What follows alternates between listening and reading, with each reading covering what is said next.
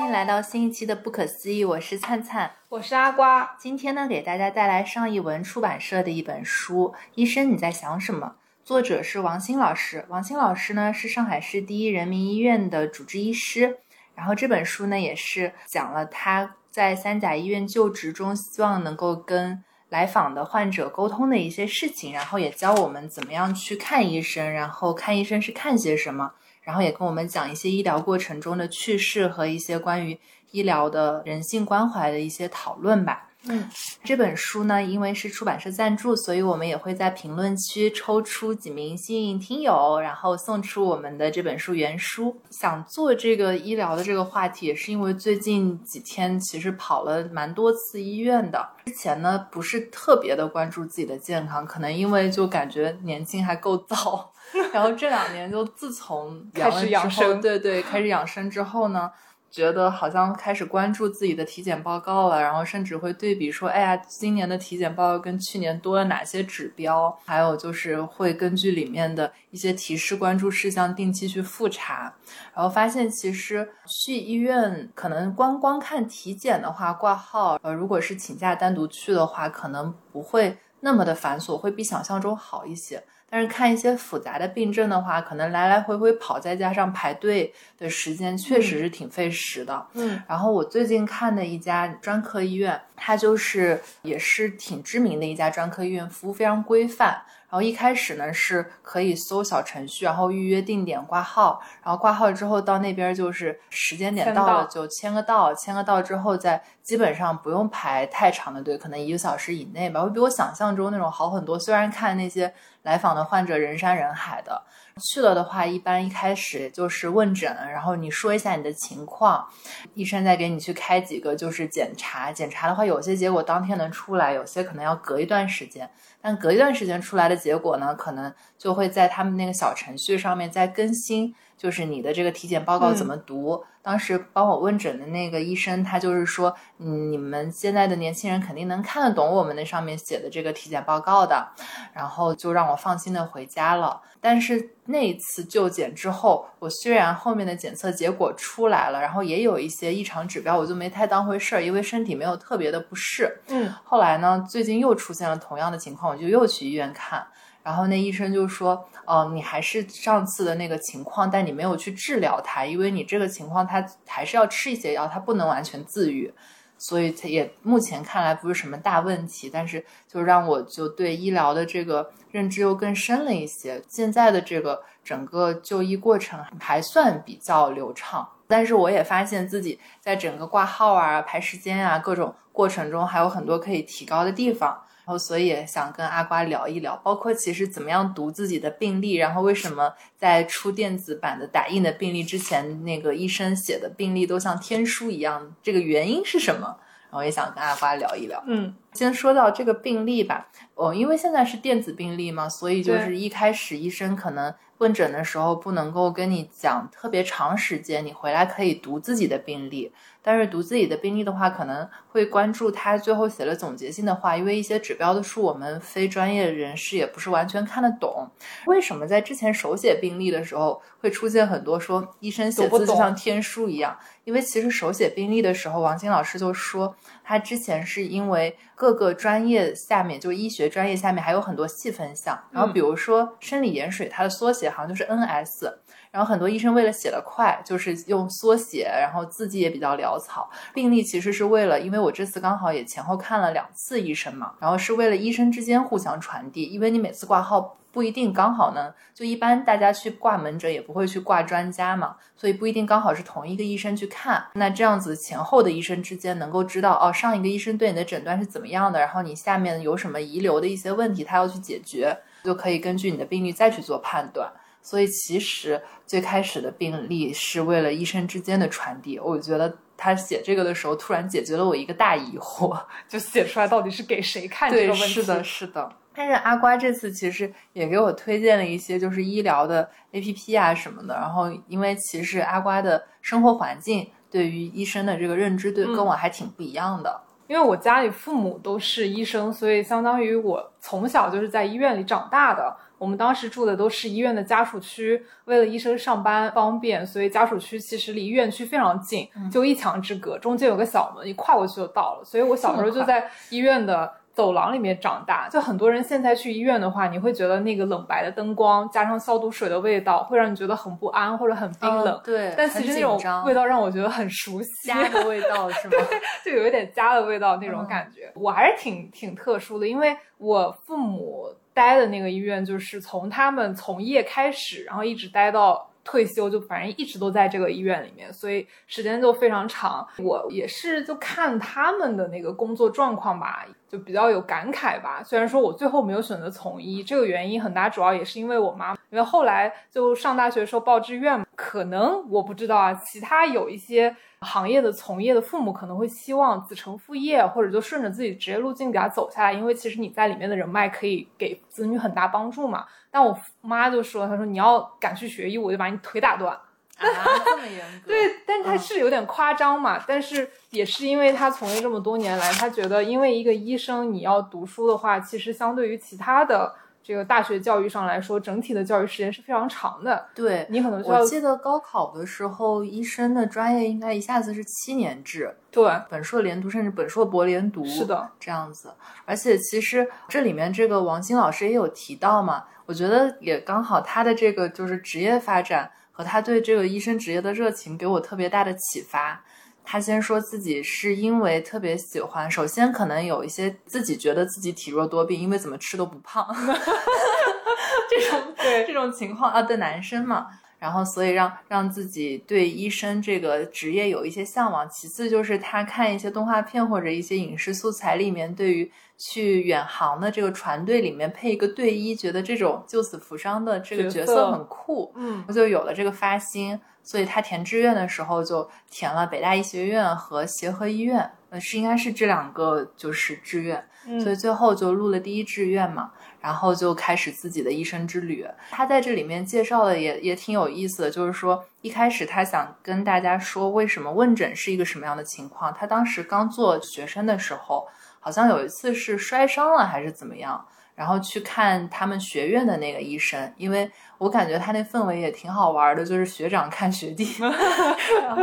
那时候他就因为自己也学医嘛。他说，学医刚开始的时候会觉得自己什么毛什么地方都有病，什么地方都是绝症，因为没有见过很多病症，去就医的这个阈值就很低，因为触发了这个阈值，你就会想去看医生嘛，很焦虑。然后到后面的话，可能随着案例的提升，你的那个阈值又会到一个正常状态。他刚去看这个摔伤的时候，他的学长就比较他他当时感觉是比较冷漠，就是说，哎，你没事儿的，你做这个检查就可以了，然后开点药就回去了。然后他一开始就觉得这个学长特别不负责任，然后是到大三的时候，那个学长刚好成为了他的代教助教还是什么的一个这样师兄的一个角色，他会发现那个学长是一个很有魅力、很负责，就是很很多点都把握的很准的这样子一个人。嗯，然后当时他就领悟了一个点，就是帮这个学长证明，就是说其实一个好的医生是打消患者多余的疑虑，然后用自己的专业知识来解决这些问题嘛。我觉得他其实从这两个角度来描述还挺有趣的。对，因为现在你比如说在上海的三甲医院里看病，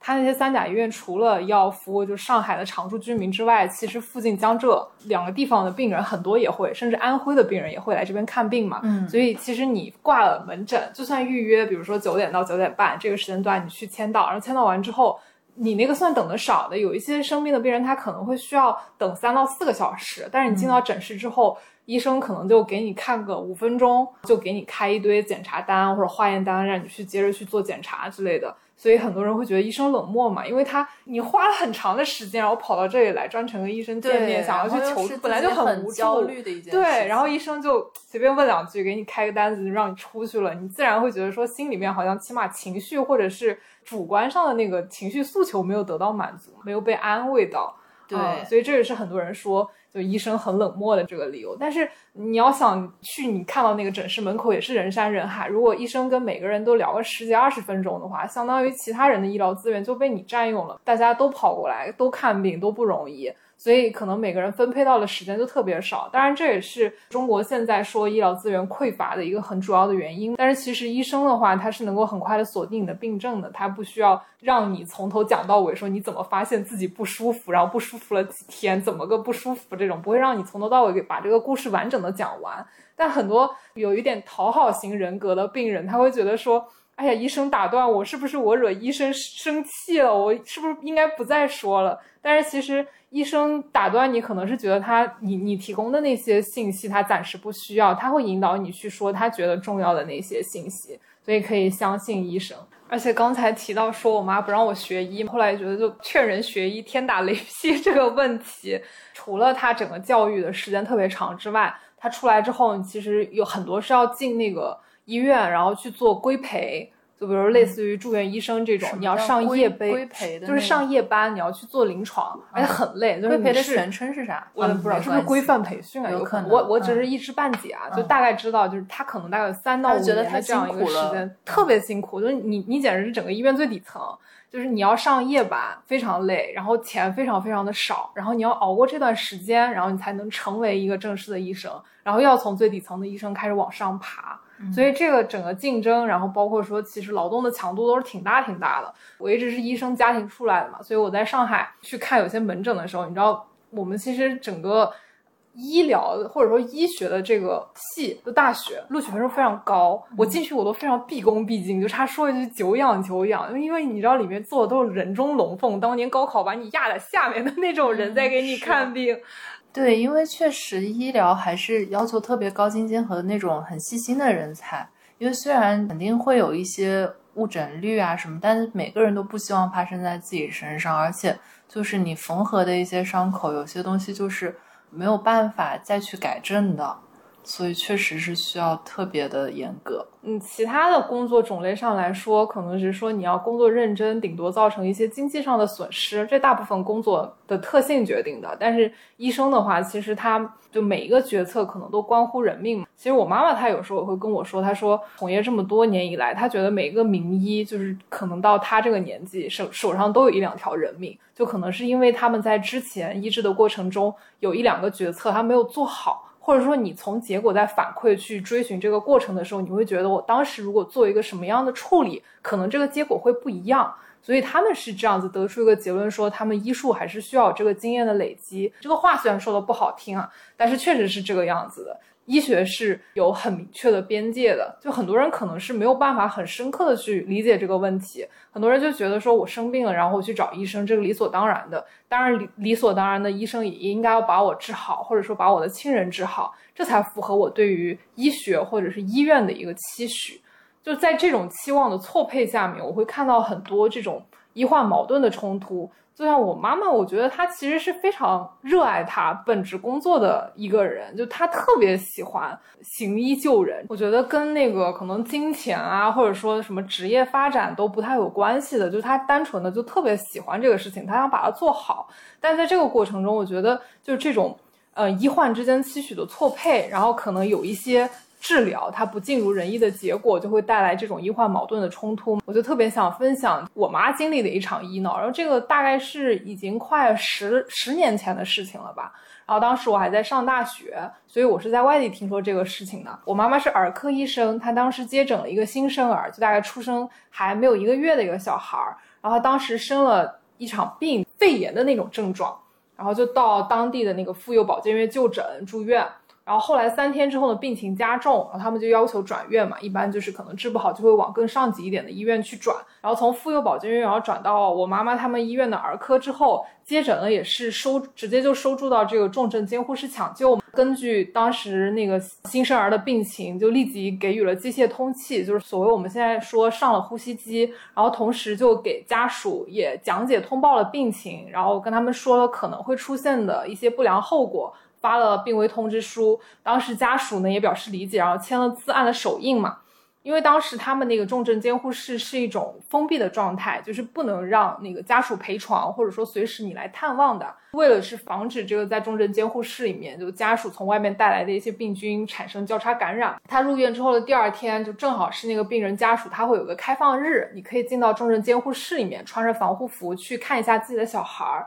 然后他们看完之后嘛，然后到当天下午三四点之后，新生儿的那个病情突然就开始恶化。就当时其实我妈已经不在不在值班了，就她心脏突然停跳之后，然后值班医生抢救无效，马上就把我妈妈叫回医院，然后又去处理这个事情。但是最后呢，那个很可惜，那个新生儿没有抢救的回来。所以把这个结果告诉家属之后，其实他的父母就情绪非常激动。开始的时候大概是来了十来个家属，就可能他父母啊再带上一些亲戚过来来听我妈妈去解释情况嘛。然后后来就太激动了，就已经属于无效沟通，他不听就是为什么这个事情会是这个样子的。然后你知道我们那边他是那种就属于少数民族，他们是生活在一个群居的寨子里面。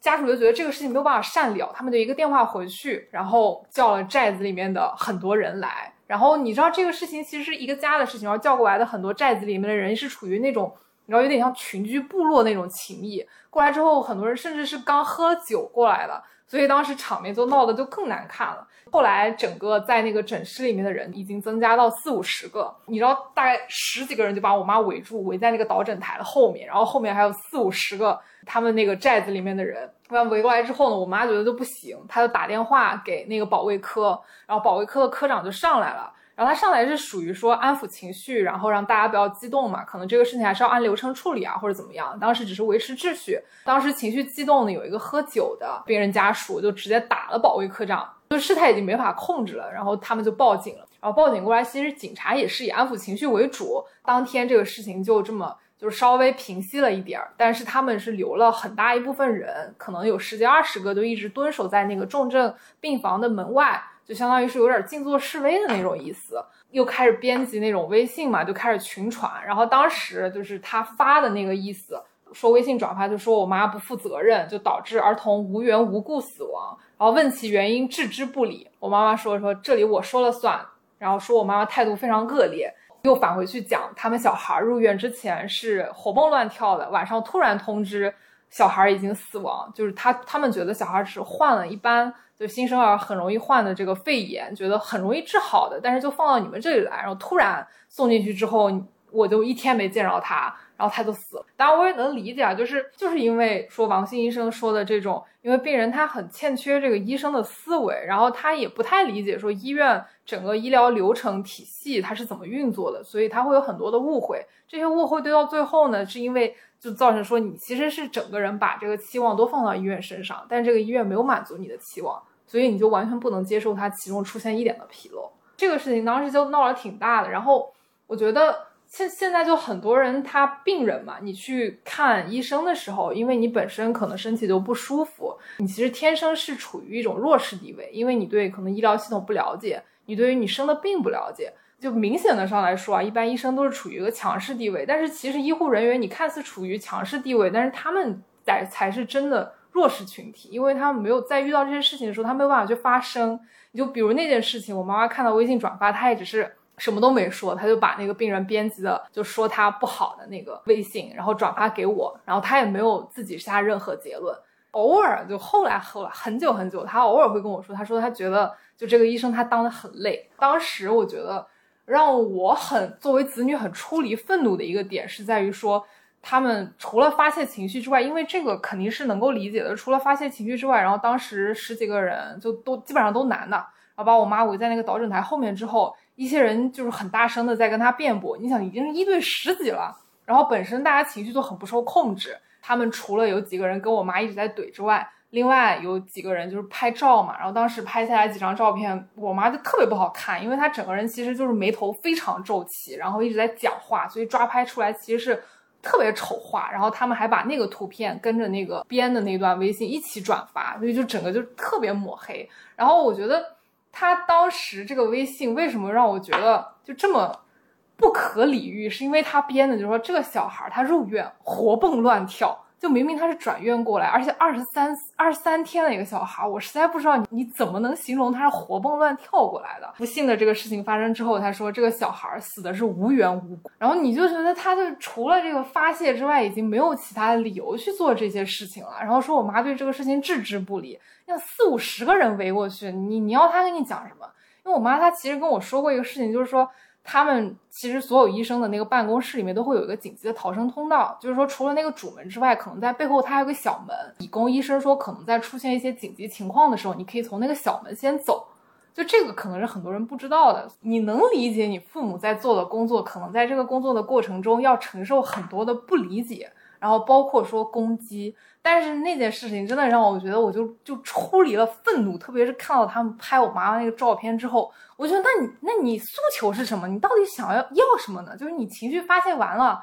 然后医生这样子，然后完了你可能再生个二胎，你如果再生病，你过来还是我妈给你治。就这么个事情，他还是会给你尽心尽力的治，我就不觉，我就觉得我就不能理解，就病为什么你这个病人，就大家将心比心，你要这么去攻击一个人，就因为他的职业很特殊，所以他们必须就要承受这些嘛？我觉得我就特别不能理解，所以当时我就帮我妈写了一个特别长的那种文章，然后，然后确实我在发出去之后，就舆论开始有了一点点导向，因为下面有很多，比如说也是做医生的，不一定跟我妈同一个医院的，他们就是说确实是。理解就这种情况，他们也有碰到，就引起了很多的共鸣。然后这个事情才让舆论导向之后，然后院方的那个领导开始介入，然后再引入了第三方的这种医疗事故的判别团队，然后通过一系列的这个司法手段，最后才解决掉的。嗯嗯，确实是，就已经我觉得那个时候就已经是不是不理解，而是在侮辱了，就是纯纯的就情绪发泄，侮辱，觉得你这个人就面目可憎，就做的所有手段都很下作。我觉得我就不能理解，虽然我觉得他或者小孩没了也也很难过吧，但是你这个就把别人踩在脚下，嗯，那发生这种事情谁也不想嘛。我觉得现在我还是挺认一句话，就是越最希望你没事的肯定是你的主治医生。这也仅仅只是我妈妈三十多年从医生涯以来遇到无数件医患矛盾中的一件。医生通常被神化，很多人认为在现代先进的医疗手段下，百分之八十到九十的疾病都能被治愈。但很遗憾，人类真正能治愈的疾病寥寥无几。在这样的客观事实下，当寄予被神化对象的期望没有被达到，被妖魔化就是接下来不可避免的发展。医生好像掌握着绝对的权力与实力，那么在最后不尽如人意的结果面前，检查手段、治疗药物、收费标准、沟通态度，都会成为被劫难的理由。听到这里，如果你是一个立志以后要成为医生的人，或者是一名现役医生，那么请你做好心理准备，这份工作中将充满不理解与挑战。如果你仍然下定决心，那么很感谢你，希望你可以将更多的人救出苦难。我也衷心的希望所有的医生工作顺利、健康快乐。如果你是一个病人或者病人家属，培养基础的医学思维，了解医疗系统如何运作，能够让你在治疗过程中更有底气、更有效率的和医生沟通，让医患双方都能在互相理解的基础上，更融洽的结成统一战线，与疾病做抗争。最后，祝你早日康复。正好看到王鑫老师这本书嘛，他其实是整篇的那个语言还是挺诙谐的，但是我觉得可能在之前很长的一段时间里面，就有一段时间医患矛盾是特别特别差的，就大家就很容易爆发这种矛盾和冲突，所以就也想借这个机会就跟大家讲一下，可能很多人对于这种医院定位的误解，就首先医院是一个不以盈利为第一目的的盈利机构，所以它其实还是要赚钱的。很多人觉得说什么检查啊、医生开药啊，他们肯定都从中抽成。但是第一点就是医院它其实是没有定价权的，医院它所有出售的医药产品的价格都要经过物价部门的核准，其实监控是非常严的，而且价格都要公示的。而且医院它没有自主采购权，正规的医院只能从最上层它指定的医药公司进行采购，而且采购价格是医药公司制定的，它会现在而且集有集采嘛，单个医院它其实是没有议价权的。那也有很多人说，那为什么医药代表靠跑医院给医生送钱发财了？但是我可以这样解释啊，就是医院有从医药公司选择药品的权利，比如感冒药一百种都在医药公司销售，买哪家的药是由医院决定的，所以所谓的黑金交易可能就是从此而来啊。但是我觉得医药代表他跑医院，他还有一个用处，是因为医生他可能很多精力是放在临床的诊断上，他可能对于现在有什么新的这个技术手段，或者说医药方面这个突破，他不知道。那医药代表其实是就把这种新的这个医药的突破，然后可能还有一些新的疗法，他会介绍给医生。即便有人能够搞到十七块钱的纯钛烤瓷牙和三百块的心脏支架，也没有一个医院会敢要进这个产品的。三就是也是说到的，医院它其实是一个自负盈亏的盈利主体，就除了产品成本之外，医院出售的医疗产品附加的毛利润大于百百分之二十，然后这个百分之二十里面的话。包括了从院长到保洁所有人的人工成本，还有所有设备的折旧，包括水煤电这些费用，然后包括空气净化啊、污水处理，甚至还包括了一些和患者打官司的律师费。百分之二十的毛利，说实话，就是在各种行业里面比起来，并不算一个很夸张的毛利，那是不高的毛利啊。所以在整个医院的这个运营过程中，国家是没有一分钱补贴的。但那些一个月就赚两两千块钱的小护士，同样是每天十二小时的工作。说实话，我觉得医生和护士的这个工作强度确实是要比很多其他行业的要高得多得多。所以你不应该认为他们的劳动就是免费的，就他们也是在工作。虽然说大家普遍认为说，对于医护人员来说，他们的道德标准应该要比普通人高一些，因为他们处理的是生命相关的这个问题。但是你想，大家也要养家糊口嘛。很多人还是不理解不了的话，就更直观的一个例子就是，你打开任何一个版本的中国富豪榜，看一下职业，没有一个人是医生或者院长，特别是公立医院，那不可能的，简直是。他们也有很多委屈，然后有的很多时候也也想吐槽，但是他们没有一个可以向公众去诉说的平台。第一是他们也没有时间，第二他们真的太需要有人站出来帮他们说话。他们没有平台嘛，他们连写一篇三千字吐槽文的能力都没有。所以像。王鑫老师这样，他能写好几本书的，我觉得这种表达能力还是挺厉害的。我觉得他们擅长的仅仅是用自己的技术和能力去救活那些或许将来可能要捅他们一刀的人。对，王鑫老师其实在这里面也说到医生的一些特质，就是可能有些人表达能力不那么强，比较木讷；那有些人比较有那种研究员的那种气质，但是他们可能只是朴朴实实的在做自己的事情。你们应该选择。自己信任的，然后能够交流得了的这些医生，而而不是去选一些演讲家呀这样子品质的人。嗯，因为医生在大众眼中始终还是处于强势的一方，所以大部分的时候医生都很难获得共情。我觉得说他们是处于弱势群体，是因为他们弱到没有办法去表达自己的态度。就你不能生气，你不能说你这个病人，我因为你惹我生气，所以我不医你了，这个是不可能的。在发生僵局的时候，往往医生是。最需要就大可能是需要先退一步和忍一步的那个人。我觉得改善医患关系，让大家有这种最基础的医学思维之后，其实能够很大的提高治疗效率。所以王鑫他也坚定的认为，就不管市场经济如何看待医生的劳动价值，医生都应当是令人尊敬的职业，享受高报酬的职业。医生在成就感和经济上都有丰厚，然后他在给病人看病的时候，才能给病人除了这个医疗专业服务之外，提供更高的情绪价值。所以这是他倡导的一个东西。因为其实现在我确实觉得医生的那个收入水平不算太高啊。除了几个最顶尖的，比如说教授啊之外的话，其实下面很多基础的小医生是收入水平很低，而且上班特别辛苦的。但是其实这也有个小 tips 啊，就是大家可能现在就大老远的看病，你可能想要说挂一个专家门诊，但是其实你可以考虑给年轻的医生一些机会，因为。你也是在帮他们成长为一个很厉害的医生的过程。然后另外的话，他实在看不懂，你知道他背后还会有一个你可能挂号都挂不上的医生，所以是非常实惠的选择。买一送二。对，说一些其实我作为一个对这些知识不太了解的人，从这本书里面学到的一些就医的小 tips。首先呢，医生是分了很多个科室嘛，然后内科和外科，其实我一直不知道区别。嗯，就是。呃，这本书里面就是说，外科其实是通过手术治疗的学科，然后内科的话是要吃药来治疗的。所以你可能同样治，举个例子，但这个例子可能不一定真实，比如说心脏。也可能分内科和外科，就同一个部位，它也会分。对对，根据你自己觉得应该是用什么处理方式，然后去挂号就医。就医之后呢，可能因为你一开始挂的这个科室是你自己的初步判断，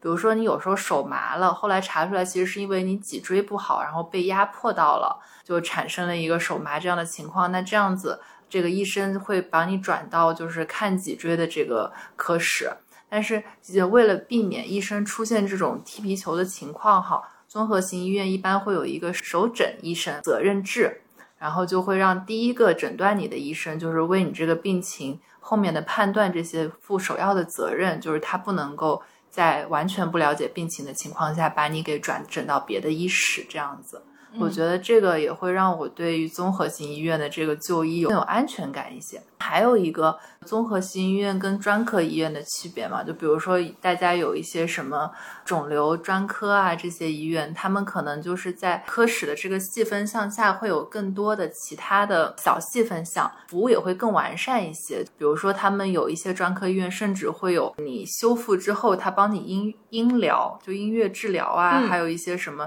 这方面的一些服务。所以就会让你的整个服务体验更完整一些。对于体检报告，因为这本书里面有一个观点，就是体检报告几乎是可以预防重大疾病的唯一手段嘛。就是说，体检报告应该怎么样去读，然后到底应该去公立医院还是私立医院体检呢？这里面就有一个观念，就是私立医院体检肯定是更快的，但是它里面可能会。提出一些就跟综合性医院不不太一样，就会提出一些就是让你再去复查的点会比较多。但是综合性医院的话，他给你出体检报告，可能是为了从治疗的这个手段来帮你想，就是他出了体检报告之后，也是会把你的体检报告就对应到自己每个科室，他可以做一些什么。来去想怎么样去解决这些问题，所以他可能会有更多的，就比如说怀疑到底要不要去复查的那些东西，会给你一个比较明确的一个口径吧。但是综合性医院可能因为确实科室比较多，所以就对于一些体检不是那么好约，然后。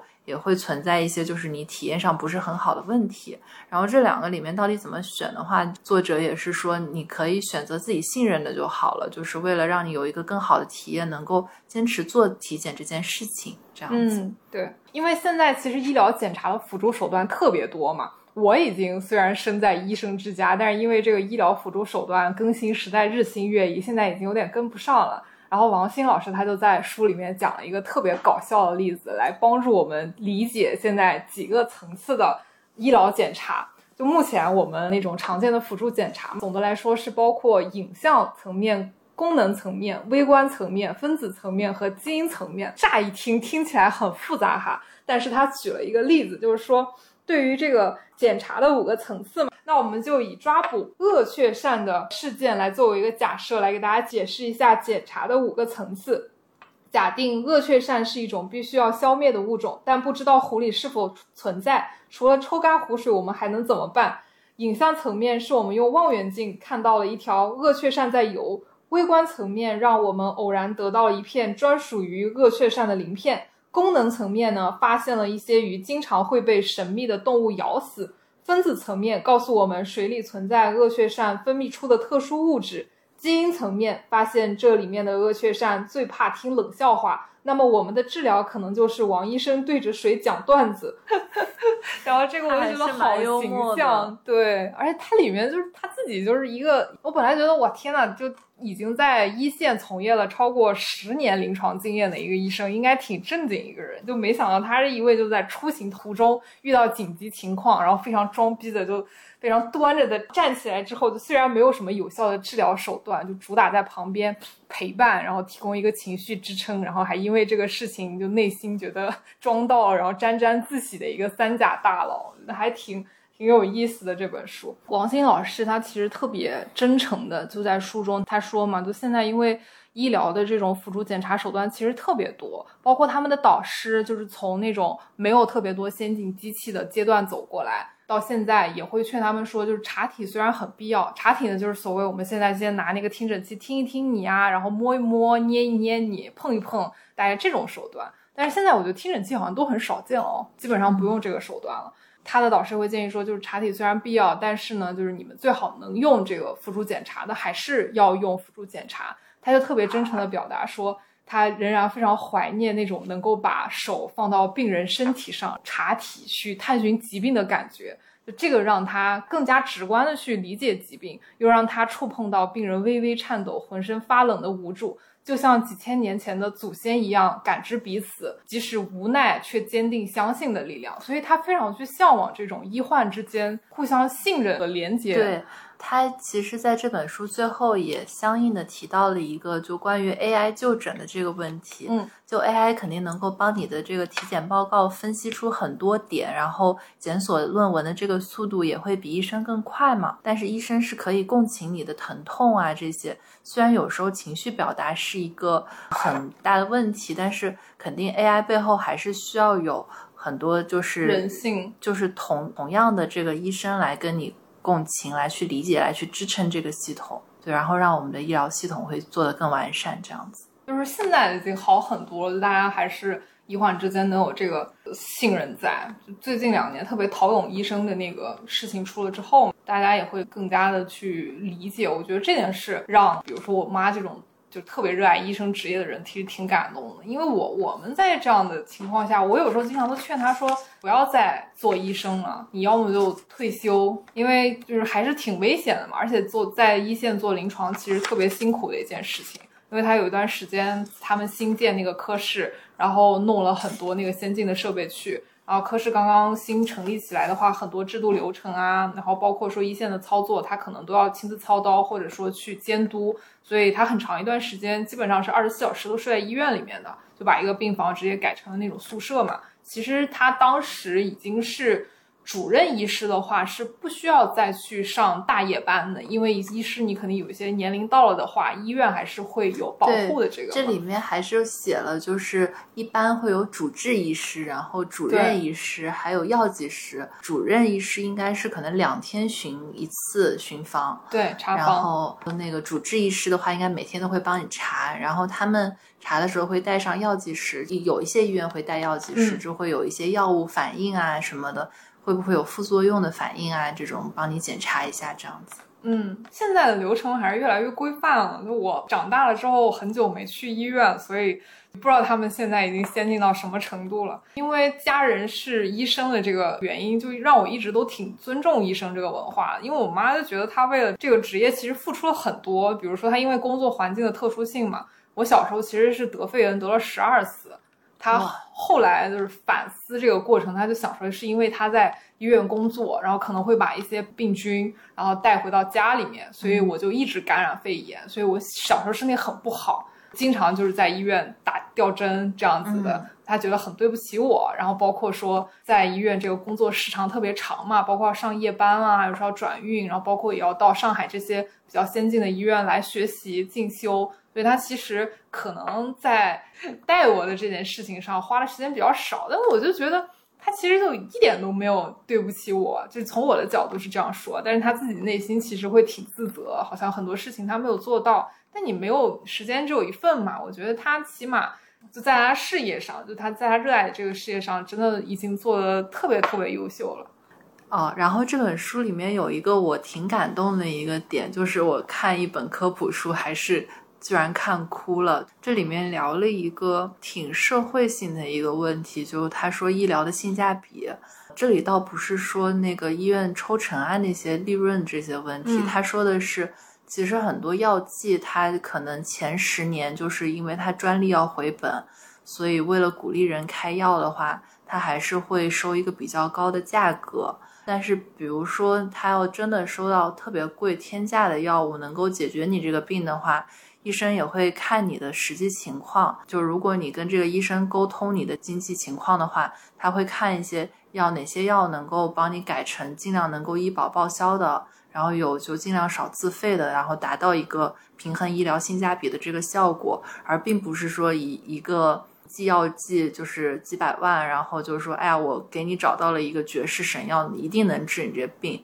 其实很多时候，病人是不一定负担得起的。对，这里面让我特别难受的一个话题，就是他说之前在做演讲还是做什么实验的时候，问下面的人一个问题：如果是你父母得了病的话，大概多少钱？怎么怎么样？你会考虑性价比吗？等到说到具体数额的时候，下面的人可能会根据父母的年龄，还有就是这些。病它到底有没有，就是用这个药，它后遗症到底是多少，来判断要不要用这个药。嗯，还有这个药，有些进口药的话，它可能就会说，啊，那我选一个就是国产的，然后这样速度快一点。但是对于问到父母对于孩子如果有这个情况该怎么解决的话，大多数父母都会选最贵的药，一定要根治的药，不要留任何后遗症的药。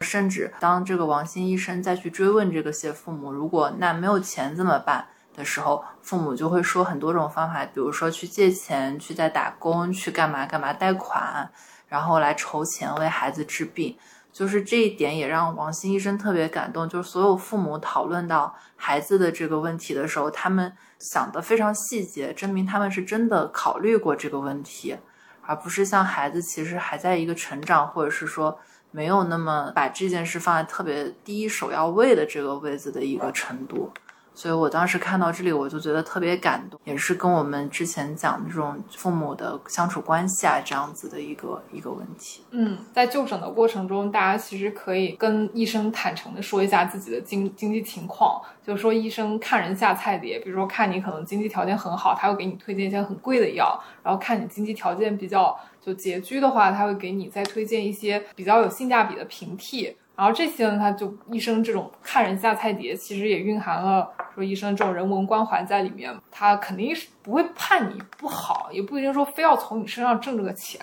所以你就可以真的就跟医生说，而且它里面还打破了我一个对于药剂的成见吧，他说其实就是很昂贵的进口药，也不一定就是药效最好的。可能稍微便宜一些的国产药，也不一定说它的效果就真的就不如这个进口药。不需要就大家执着于说一定要去用很昂贵的这个进口药。你跟医生说了你实际的经济情况之后，他会帮你想最适合你的治疗方案。好呀，那这就是我们这期的分享，也希望大家能够更关注自己的健康问题，然后也选择一个更适合自己的方式去就医。嗯，然后培养一些最基础的医学思维，能够帮助自己更有效率的获得最需要的医疗资源。嗯，是的，也欢迎大家在我们的评论区留言，我们会抽奖送出这本书。然后谢谢大家收听我们这期的节目，欢迎大家在小宇宙、喜马拉雅、蜻蜓、荔枝等平台订阅我们的不可思议 Bookish，或者搜索微博不可思议 Bookish 播客，找到加入我们听友群的方式。欢迎大家加入听友群找我们玩，谢谢大家，谢谢大家。